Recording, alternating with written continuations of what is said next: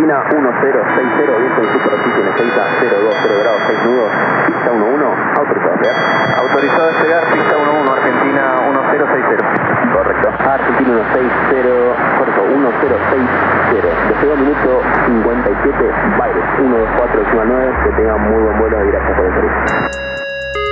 Y gracias también por el apoyo y por el trabajo que están haciendo. Nos vemos a la vuelta.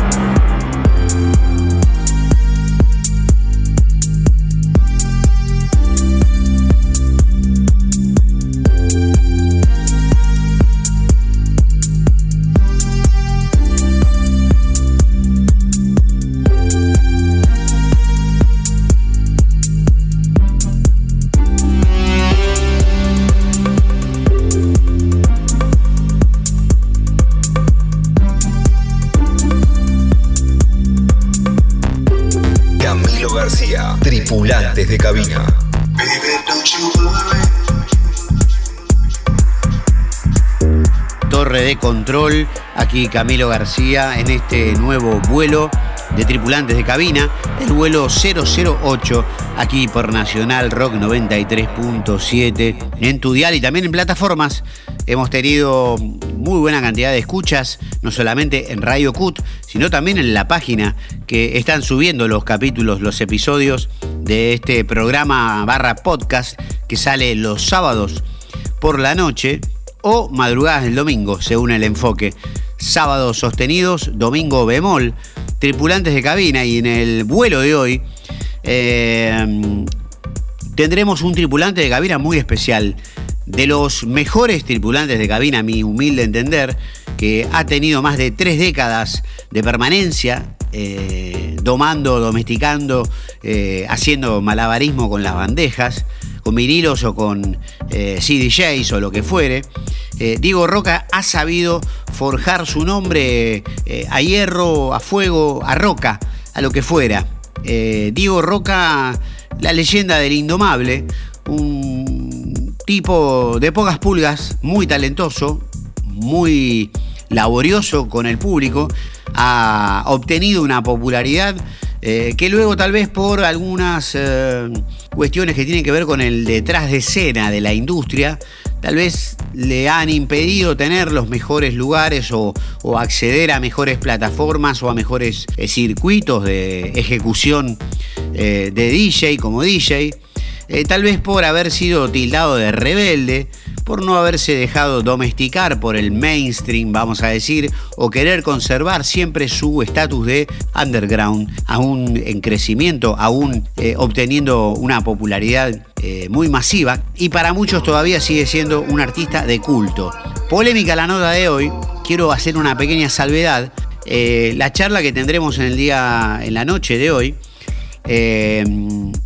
más allá del sentido positivista, eh, de, lo, fraternal que intento siempre mm, conjugar en las distintas personalidades a las que me tomo, me doy el gusto de entrevistar, en el caso de Diego Roca, eh, algunas de las expresiones que va a tener hoy quizá no son del todo amigables, quizá pertenecen al área de la polémica, pero no habré de maquillarlas, simplemente será él quien diga lo que diga en algún momento eh, he conversado con él y, tengo la, total libertad de poner o no tal o cual cosa. Mi idea no es en absoluto censurar a Diego Roca. Eh, él ha tenido algunos inconvenientes en el detrás de escena del mundo de la música. Y mm, si bien el mundo de detrás de escena pertenece al detrás de escena, también puede ser tiempo de aceptar que a veces las cosas no son tan color de rosa pero la vida en este caso será color de roca, si se me permite la analogía. Diego Roca con ustedes.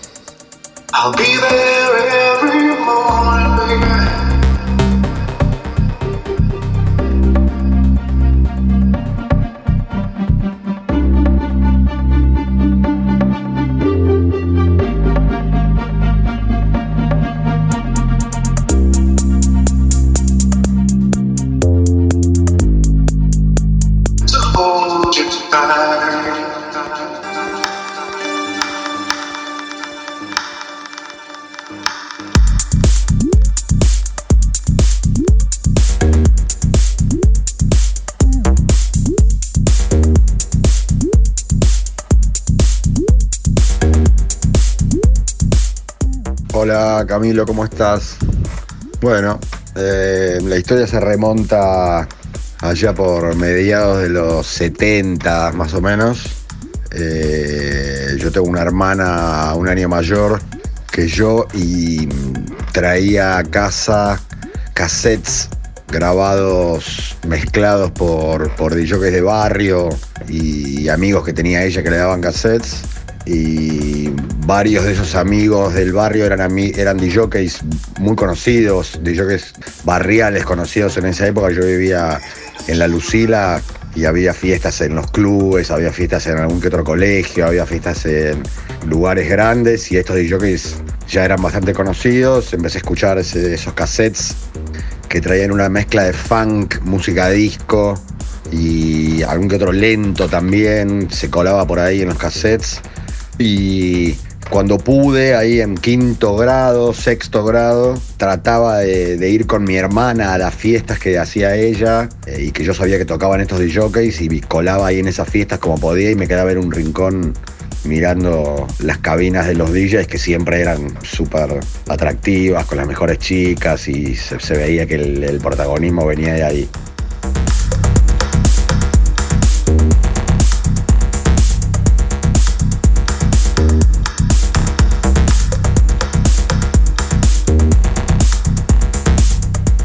Viejo tuvo siempre oficina ahí en Marcelo de Alvear y Florida y los sábados a la mañana me llevaba con él al centro de la oficina que yo boludé por ahí y en una de esas boludeos bajando por Marcelo de Alvear y, Suipacha y Paraguay y por ahí descubrí lugares como El Agujerito y otras disquerías que había de música importada.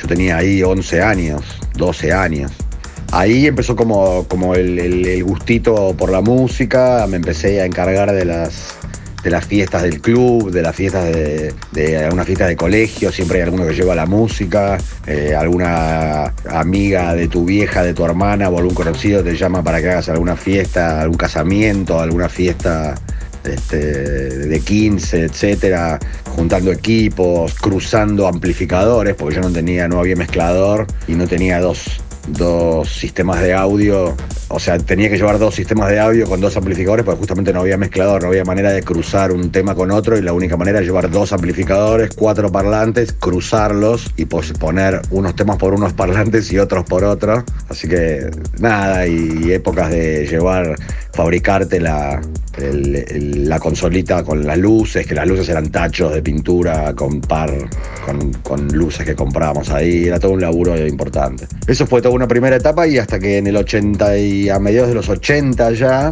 yo tengo un tío en Barcelona que, que lo íbamos a visitar bastante seguido y él nos llevaba a, diferentes lugares de España. Y un día fuimos, una vez fuimos a Marbella, otra vez fuimos a Siches, otra vez fuimos a, a diferentes lugares, hasta que un año, en el 86, se le ocurrió a mi tío decirnos que íbamos a ir a Ibiza. En el 86 en Ibiza era justo un año o dos años antes de, que se creó el Balearic Beat, ahí mismo por los ingleses, con complicidad de Alfredo, la leyenda argentina, un rosarino que se fue a vivir a la isla y creó el, estilo ese. Me acuerdo que vi a Doctor and the Medics, a Nina Hagen, había un festival que se llamaban Festival del Sol, que tocaban en vivo en una, en una, en una plaza de toros abandonada en Ibiza en el 86. Y ahí, en ese viaje, me di cuenta que, perdón, en el 84 fue, porque en el 86 fue la segunda que fui, en el 84 fue la primera, Estaba, no había terminado la secundaria todavía. Y ahí vi que en Ibiza era un, quilombo importante, la movida, las fiestas, la gente, los boliches, ya era como otro planeta. Y yo que venía de ver todo eso medio amateur, dije, acá algo pasa. Y creo que ahí fue el germen el primer germen que me entró que, me hizo dedicar a esto. Y después a partir de ahí ya no paré más, ya corría a mediados de los 80, terminé la secundaria y mi primer trabajo me lo dio Diego Cid en un lugar que se llamaba eh, Nashville, que quedaba acá en Libertador, en Punta Chica, en el año 84. Así que digamos que el, el comienzo y la primera etapa fue hasta ahí, la parte de amateur, digamos.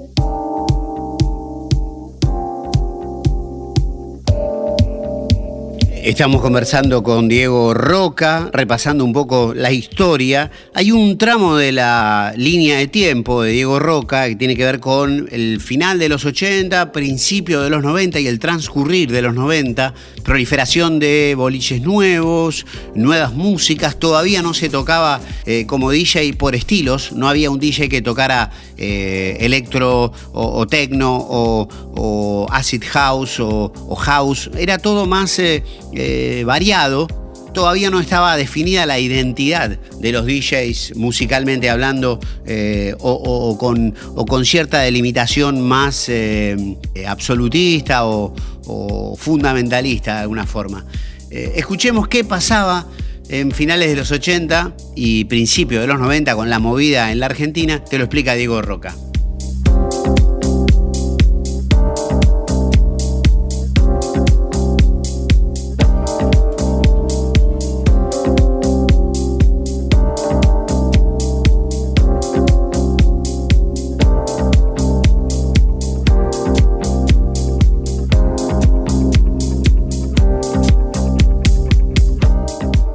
Conté esa primera etapa hasta mediados del 2000 hay un, hay un trecho muy largo y de hecho se escriben las verdaderas páginas de la música electrónica acá. Eh, ahí a partir del 84 fue, como te dije, fue mi primer trabajo pago ahí en Nashville. Ese mismo verano me fui con Diego sí a un lugar en Punta Este que se llamaba Lete, que fue mítico también, que puse por primera vez, Diego me llevó a poner los lentos. Ponía la tanda de lentos ahí.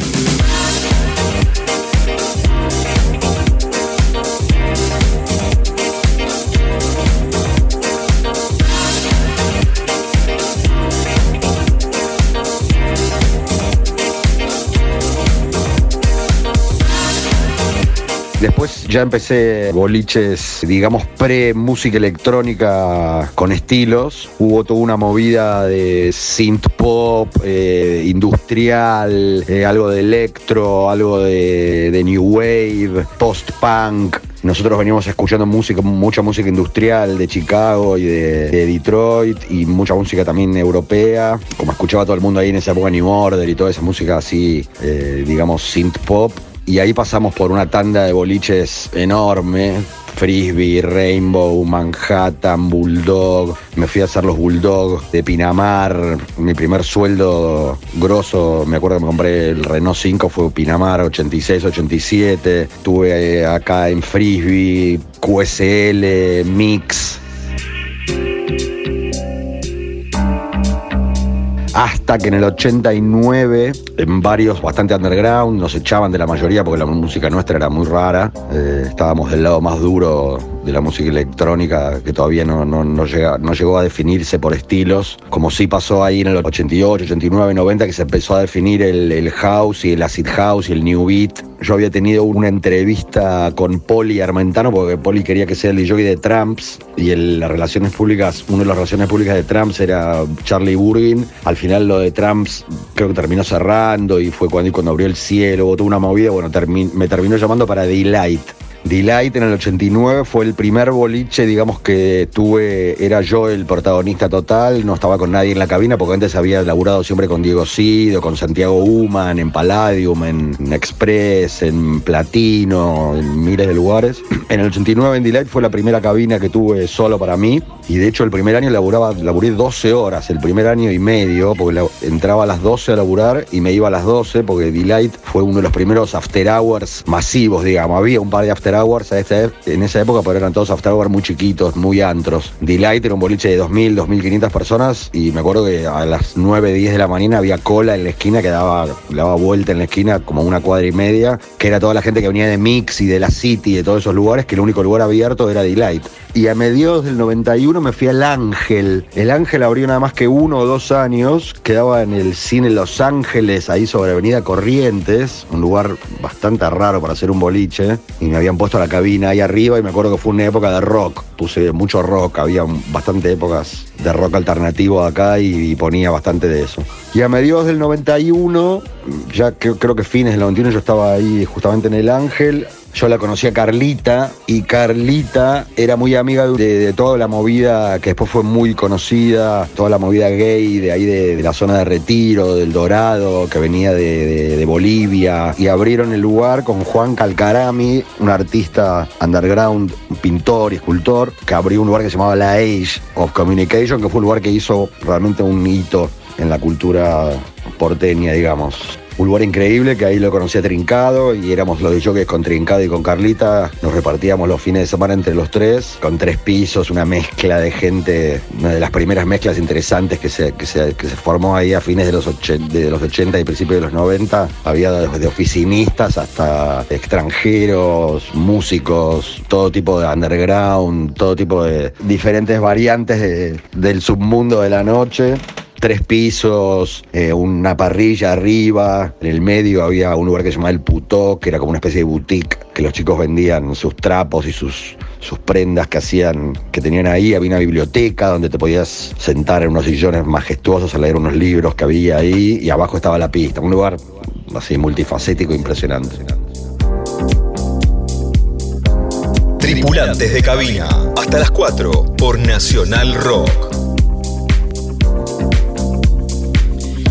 Estamos conversando con Diego Roca, uno de los DJs más emblemáticos. Eh, un tren de largo recorrido aquí en Tripulantes de Cabina en la 93.7 Nacional Rock.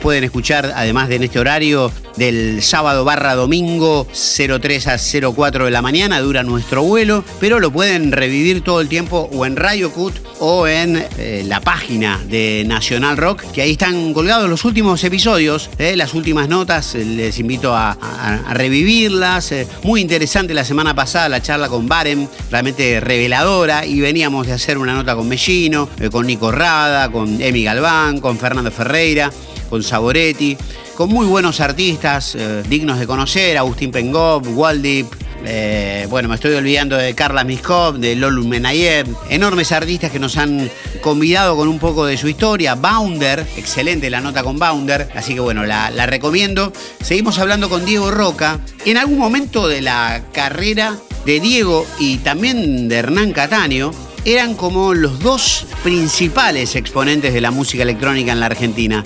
Eh, ¿Hubo puntos en común? ¿Hubo puntos de contacto? Eh, ¿Cuál fue tu relación, si tangencial o, de, compartir con eh, Hernán Cataño?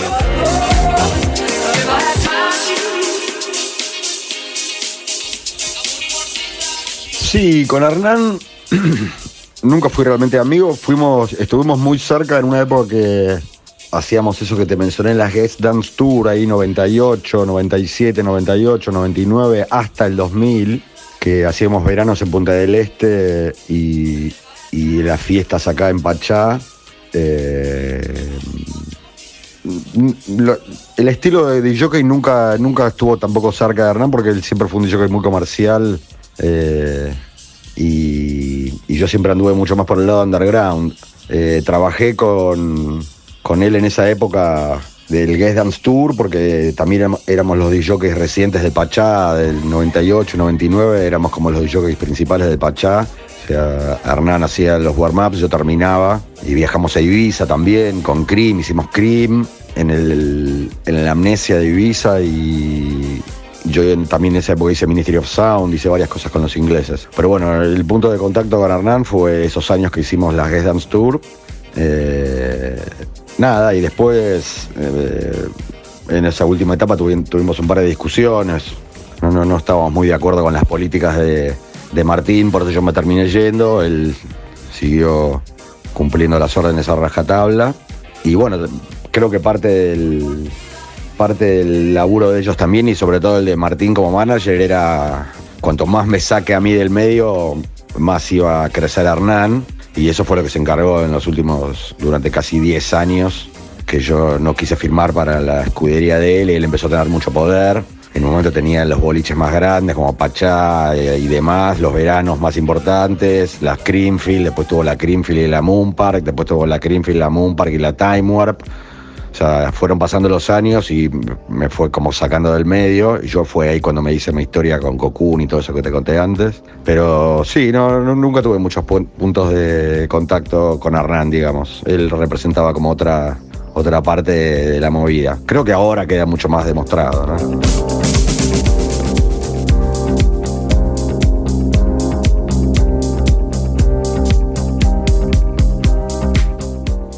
Hagamos un piadoso alto en la indagatoria periodística sobre el pasado y algunas desavenencias, eh, coincidencias, concordancias o desencuentros que pueda tener Diego Roca con el otro de los grandes DJs argentinos, Hernán Cataño. Pero vamos a hablar de un momento de masividad que tuvo Diego Roca y mucho tuvo que ver por aquel entonces la producción de remixes que hiciera para grandes bandas en grandes momentos de su carrera, como es el caso del remix que hizo para Babasónicos, tengo entendido con la ayuda del genial Leonel Castillo, muy pronto también aquí en Tripulantes de Cabina.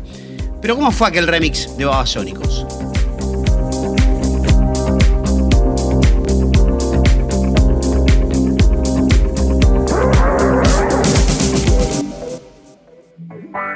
El de los babasónicos empezó con la relación que teníamos con los, con los babas cuando vinieron a la Age. Eran, eran amigos de amigos y yo los conocí ahí pegamos onda inmediatamente. Apenas pudieron salir con remixes de alguno de los, de los, de los LPs que estaban sacando, eh, me convocaron a mí y a algunos otros de jockeys hicimos los remixes de Jessico, que es para mí uno de los mejores álbumes de los Babas y de los mejores del, nacionales de los últimos tiempos. Eh, y ahí laburé bastante, hice unos shows con ellos presenciales, con las bandejas, que es una pena que no haya registro de eso, por lo menos yo no tengo. Un show en Tower, un show en Big One, en Córdoba. Hicimos como dos, tres cosas muy divertidas con los babas, siempre la mejor. Gente con mente abierta, eh, sobre todo Dieguito Tunión, es un, sensei de los teclados y, la parte electrónica de la banda, y no, con Adrián, con Mariano, con Panza, todo, la, emprende la mejor con todos. El remix de los babas se me vino un día a la cabeza y, también dije esto lo tengo que hacer con Lionel Castillo, que yo sabía que él tenía facilidad para, hacer ese tipo de música y nada, por suerte la, la idea salió plasmada bastante bien.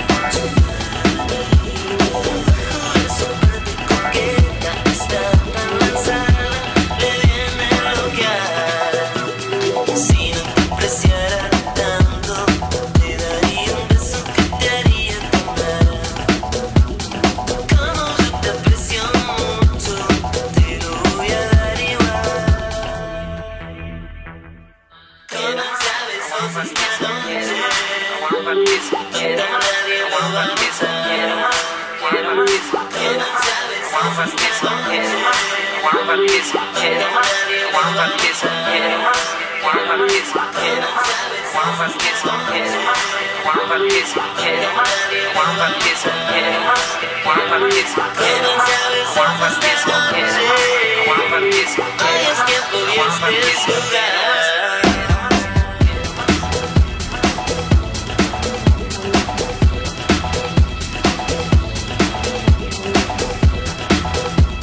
Manda tu mensaje de WhatsApp 11 39 39 88 88.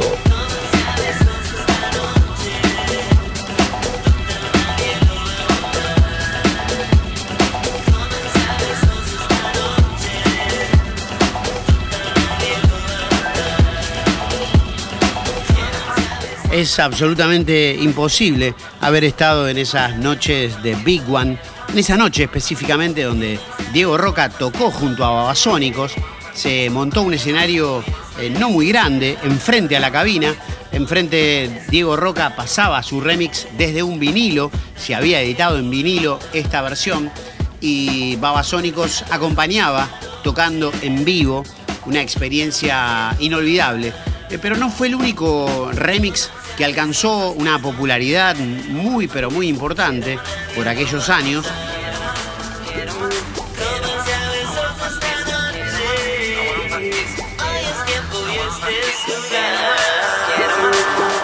Un tiempito después y con la ayuda de mi amigo Carlos Show, Diego Roca volvía a salirse con la suya, en este caso remixando nada más ni nada menos que a ratones paranoicos, eh, y tiene una linda anécdota respecto de cómo se dio este remix tan especial de Enlace.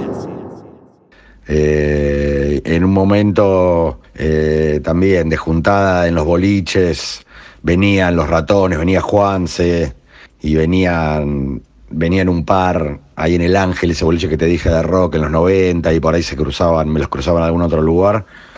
Eh, también siempre la mejor. Y le ofrecí un día a Juanse hacer el, un remix de... Yo era bastante fanático de los ratones. Eh, yo quería hacer un remix de Sucio Gas, pero al final terminamos haciendo ese de enlace y me lo llevé al departamento de Carlos Show donde tiene donde tenía y creo que actualmente sigue teniendo su estudio ahí en, en la zona del, del 11 Eh, le dimos un whiskacho a, a Juanse y, y reversionó o reversió un par de, de- de frases del, de- del tema enlace y con eso fue suficiente. Después fue todo idea, idea mía y ejecución de, de Carlito Show.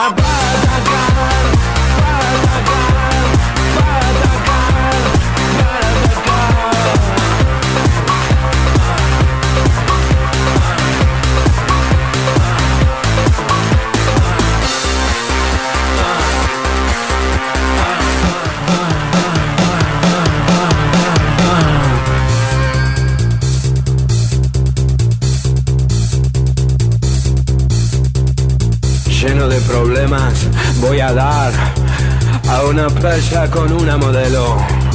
Ella está lista, quiere empezar, yo cambio de forma para atacar. Ah. Lleno de problemas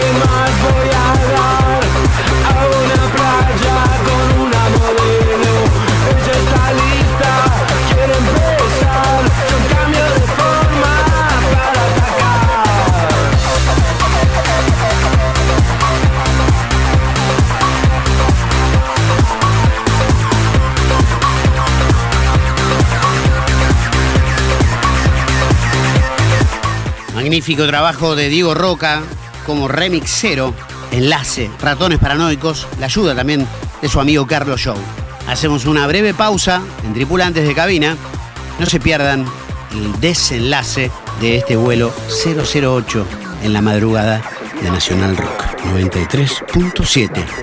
Repase, repase. Pista 11, autorizado a despegar. Autorizado a despegar, pista 11, Argentina 1060. Por tengan muy buen vuelo y gracias por el servicio. Y gracias también por el apoyo y por el trabajo que están haciendo. Nos vemos a la vuelta. Tripulantes de cabina. Camilo García. Libre ascenso, nivel de vuelo 350 y la prueba de orbo, Argentina 1060. Argentina 1060, proceda directo a Melo. Directo a Melo, Argentina 1060. Prosiga para Argentina 1060. Señor, bueno, de parte de todo el Centro de Control de Área 6 y obviamente del pueblo argentino, le deseamos mucho éxito en la misión que estén emprendiendo y ojalá que salga todo bien.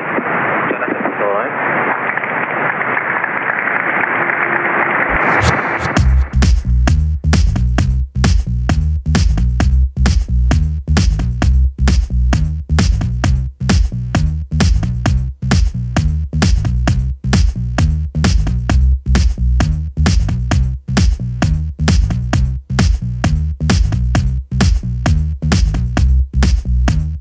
Estás escuchando Tripulantes de cabina por Nacional Rock. Aquí Torre de Control, bueno, segundo bloque de este vuelo que estamos trazando en tripulantes de cabina por la carrera, las historias de Diego Roca, tres décadas eh, surcando los caminos del disco, de los vinilos, de los pendrives, de la producción de música electrónica. Nos sorprendimos, me sorprendí, hablo en primera persona, honestamente no conocía los pormenores o no conocía la relación que pudiera tener Diego Roca con Hernán Cataño, acaso los dos DJs de mayor trascendencia eh, a comienzos del 2000 en la Argentina, pero honestamente no conocía cuáles eran los puntos de contacto, en qué momento del camino dejaron de frecuentarse o de compartir eh, experiencias y ciclos. Eh, así que, si bien me sorprendió escucharlo a Diego Roca hablando sobre esto, y sin espíritu de dividir, crear alguna grieta o confrontar, me voy a animar a preguntarte, Diego, eh, eh, insisto, sin ánimo de dividir, respeto mucho a, a Diego Roca, respeto mucho también a Hernán Cataño, tengo un aprecio por ambos. Entonces, eh, un poco, si pudieras tener, Diego, una mirada, un poco más complaciente con el paso del tiempo, ¿qué cuestiones pudieras rescatar o resaltar en tu colega y en el trato que has tenido con él?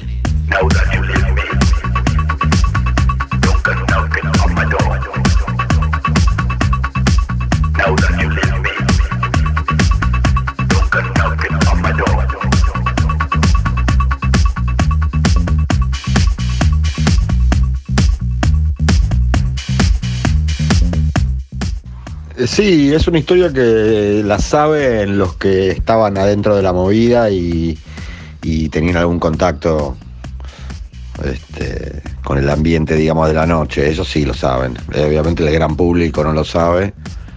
Este, yo tampoco salí eh, a hacer ninguna, ningún después de ese momento, en el momento en caliente, cuando podía decir algunas cosas que pasaban en esos momentos, pero no, es que me pasé quejando después de toda mi carrera. Lo que sí tengo muy claro, soy escorpiano y tengo muy claro que a mí me, me- trataron de, de joder bastante. Eh, por suerte salí a hacer eh, mi historia, yo sabía que no, no, no, no podías estar laburando como, como querían laburar ellos, así que no, no me arrepiento de nada. Y con respecto a lo de Hernán, yo particularmente con él nunca tuve ningún problema. O sea, como te digo, laburamos, no éramos amigos, éramos colegas. eh, los años que laburamos, laburamos perfectos. Solo los últimos años, porque Martín quería hacer unas movidas que yo no estaba de acuerdo, lo hablé con él, él no estuvo de pues, estaba, digamos, de acuerdo con lo que quería hacer Martín y yo no. Pero nunca tuve ningún problema personal. En los años, durante todos estos años, me llegaron un montón de cosas, desde gente que se lo cruzó y le preguntó por mí y les decía, ah, no tengo idea, Diego Roca, no sé si sigue tocando, les decía. Hasta hace poco, eh, yo que sé, este verano, por ejemplo, los chicos de Folk, que son una productora internacional, habían traído a Paul Oakenfold para tocar en Mar del Plata. Y son pibes que laburan, son los que hacen las fiestas con Hernán en Mendoza, una productora que trae DJs de afuera y hace eventos así bastante importantes. Habían agarrado una playa en Mar del Plata, obviamente no se pudo hacer nada. Y me llamaron los chicos todos y el pibe de Folk, que yo no los conocía, ellos me conocían a mí me dijeron, y uno de los que me recomendó que te ponga vos, cuando yo pregunté a ver a quién ponía, fue Hernán Cataño, que me dijo, sí, ponelo a Dieguito, que sobra. O sea que realmente no, él, como se vende, eh, y por lo que se ve, y por los amigos que tenemos en común, es una buena persona, es de hecho no tiene, no tiene un lado oscuro, digamos. Eh, no, no tuvo ningún problema en especial con él. Lo que sí me queda claro el daño que hizo la gente que trabajaba con él, no solo a mí, sino Camilo, las cartas están sobre la mesa. Finalmente yo fui el primero que le pateé el tablero, pero el pibe terminó haciendo las cagadas que todo el mundo sabía y que yo me di cuenta que iba a hacer. Terminó cagando la movida como todos sabemos que la terminó cagando, ¿no? Mi único reproche pasa por ahí. No, no- no, tengo nada, nada personal, digamos.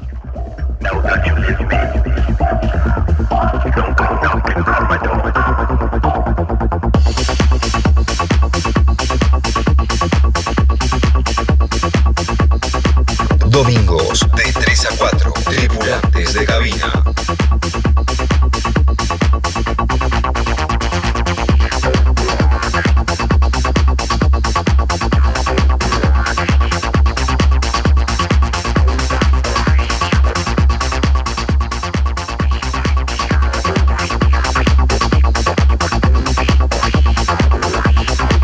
Lo que estamos escuchando es The Door, un tema que Diego Roca sacó bajo el sello de Pop Art Discos en el año 2002 y con la producción de mm, Carlito Show, Charlie Show, Carlos Show. Muy pronto aquí en Tripulantes de Cabina Carlos Show, cuando me conceda la entrevista a este genio que ha trabajado con muchos, ha trabajado con todos, por poco no tocó con Paul, Carlos Show. Pero bueno, seguimos hablando de Diego Roca. Me gusta, Diego, que, en algún punto podés rescatar lo bueno de, de Hernán Cataño. Eh, no es el espíritu en absoluto eh, del programa crear antagonismos, ni alimentarlos, ni fogonearlos, ni asusarlos. Por el contrario, también unir todas las partes. Y creo que finalmente hubo un universo para ambos. Eh, sé que es difícil para vos, Diego, y debe haber sido difícil para vos reconfigurarte estando enemistado con alguno de los popes que manejan la industria, el circuito, eh, los mejores lugares. Pero sin embargo, ¿cómo te, te- te formaste tu propio camino? ¿Te encontraste el, propio este, andarivel para, para transcurrir y seguir eh, manteniéndote en boga eh, en el mundo de la electrónica? Contanos.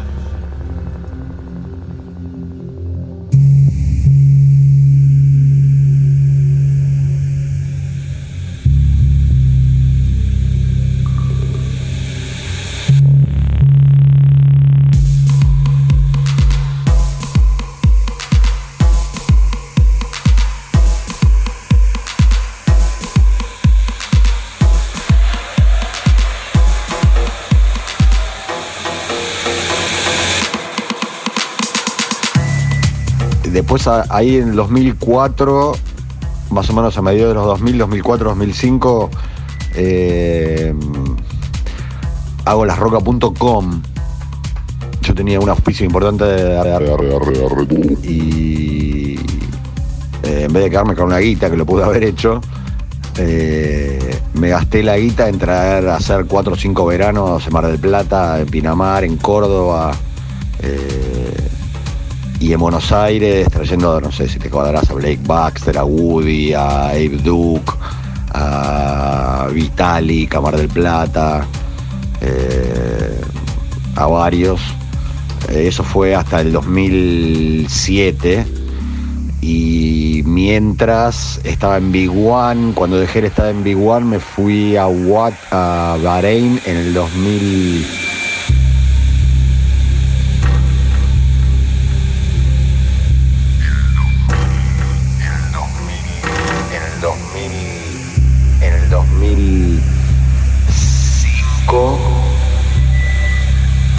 Hacer Guacha hasta el 2009. Y ahí también, toda la época del Electroclash, una época bastante reconocible musical. Eh, eh, y hasta el 2009, después 2010, yo en el 2009 tuve el accidente y en el 2010 dejé de, comprar vinilos. Y te diría que el del 2010 al 2020 fue todo...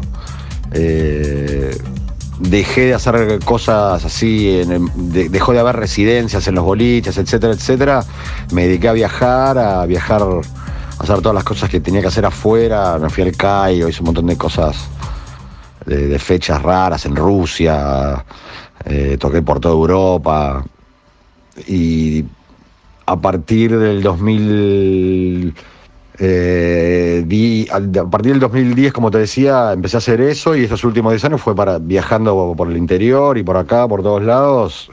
Y nos fue copando el DJ internacional cada vez más, como te digo, dejó de haber residencias, los lugares del interior que antes el, el- el porteño era la estrella, los, los, los del interior empezaron a buquear DJs internacionales también, o sea que había el DJ local y del local pasaban al internacional, el porteño quedó medio de garpe, y en estos últimos años, bueno, fue hacer lo que se pudo, donde se pudo, produciendo con Diego Cid, haciendo de más de y sacar, yo saqué varios, varios EPs también. Pero ahora es medio una, un, un- resto de lo que te dejan, no hay protagonismo, no hay, no hay, no hay, no hay protagonismo.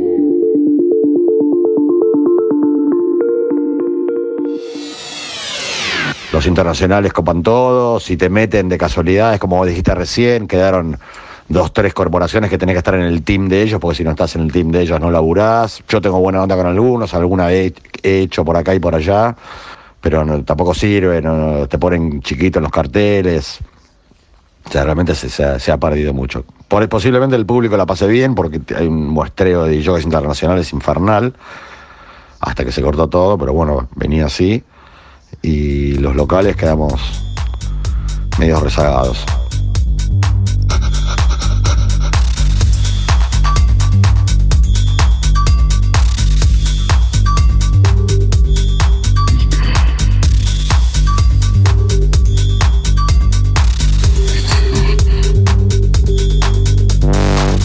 Este es un track increíble que se llama The Shaking. Salió en el año 2016 en un EP llamado Low con triple W. Low EP, Diego Roca. The Shaking. La portada es la cabeza de un gallo. Suena lindo, ¿eh? A ver. Esto es Tripulantes de Cabina. 93.7 Nacional Rock.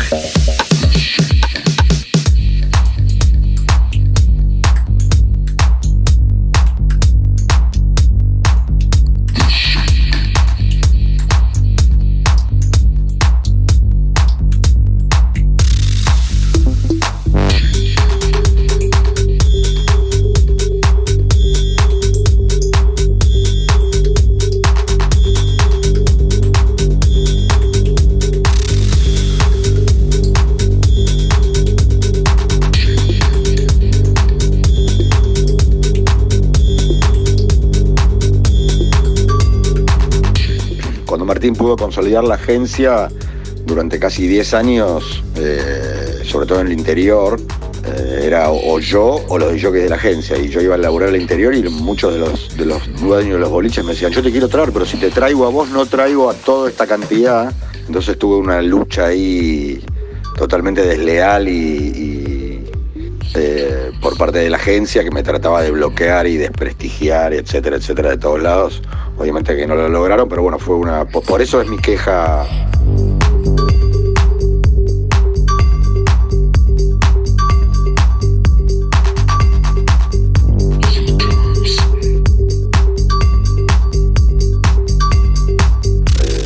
Sobre todo en mi caso, pues esto es una cosa totalmente eh, particular, es lo que me pasó a mí. Yo lo puedo contar porque me pasó a mí, no, no me lo contó nadie, ni fue una historia conocida, bueno, algunos la conocen. Pero bueno, era, era como el, grano en el culo de la agencia, digamos. Eh, y eso durante muchos años fue un bajón, sobre todo en el interior y todo eso.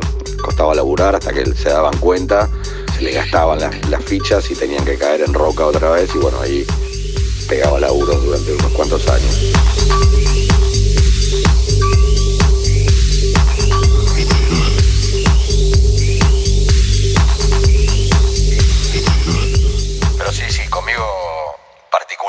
Conmigo, se portaron bastante mal, bastante, bastante jodidos.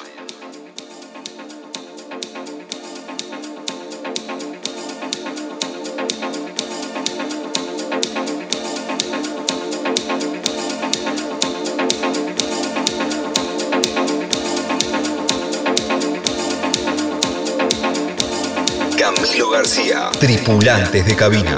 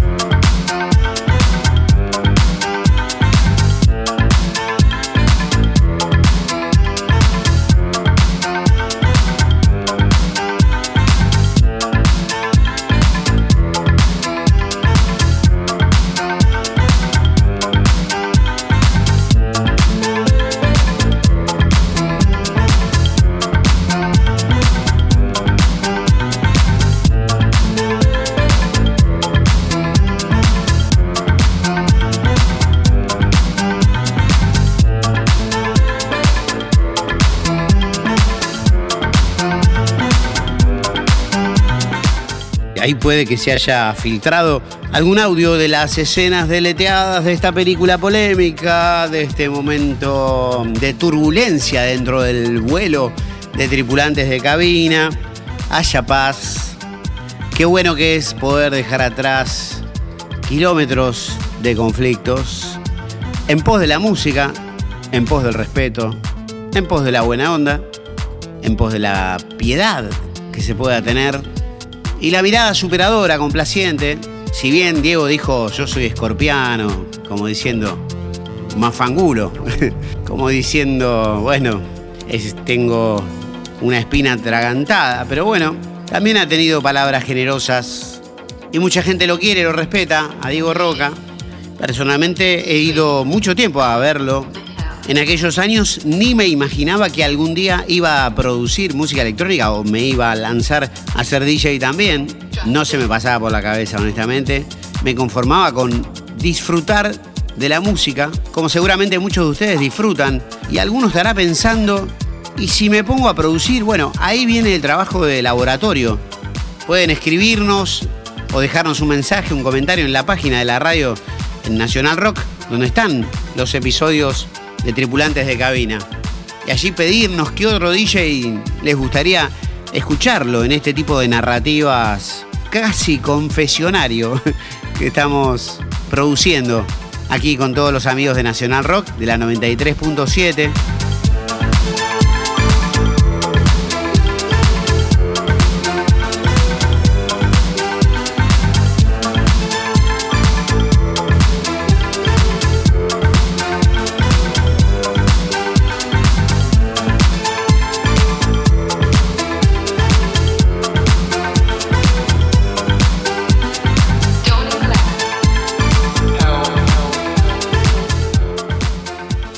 cómo le gusta el sonido retro, new wave.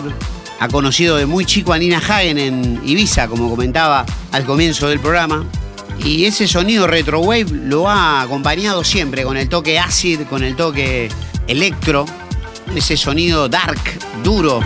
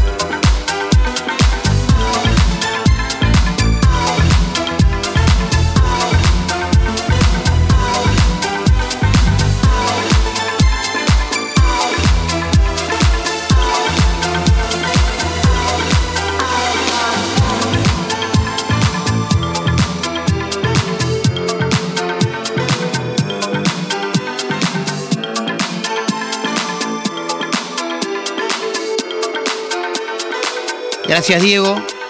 Vamos a dejarte con un poco de música y vamos a escucharte con un último mensaje.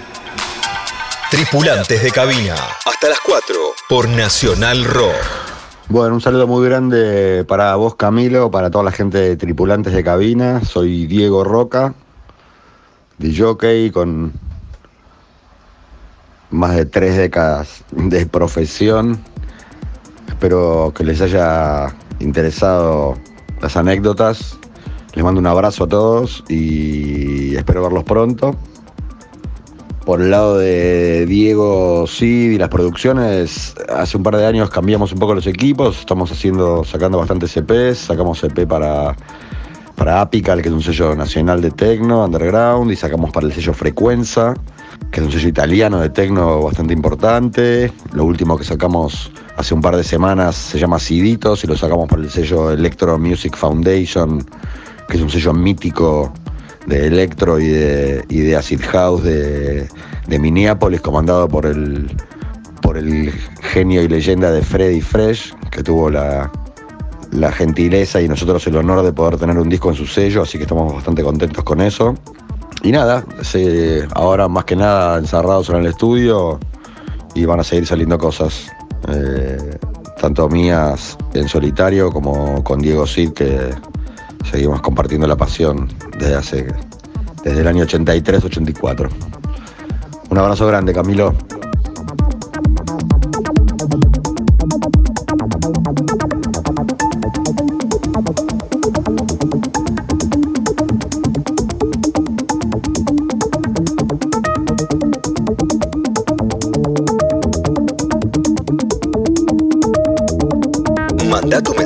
WhatsApp 11 39 39 88 88.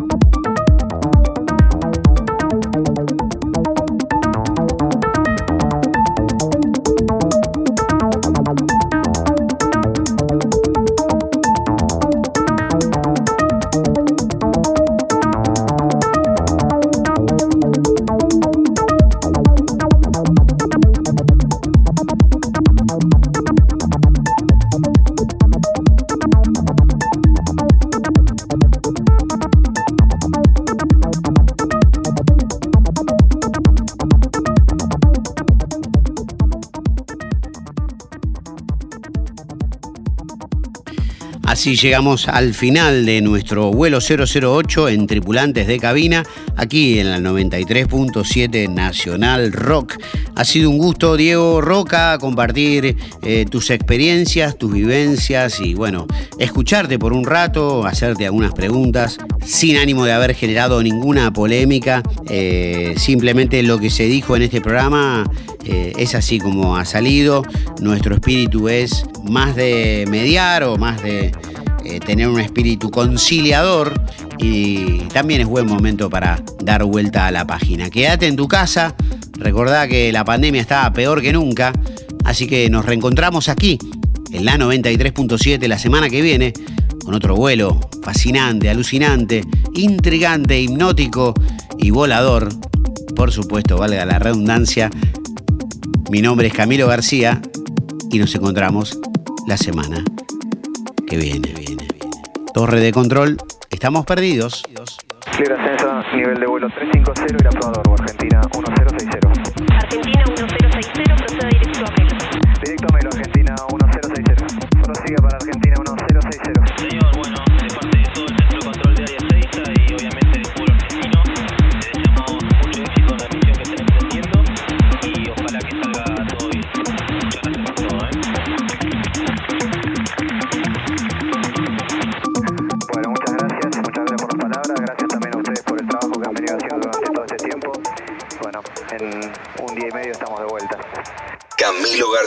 Tripulantes de cabina.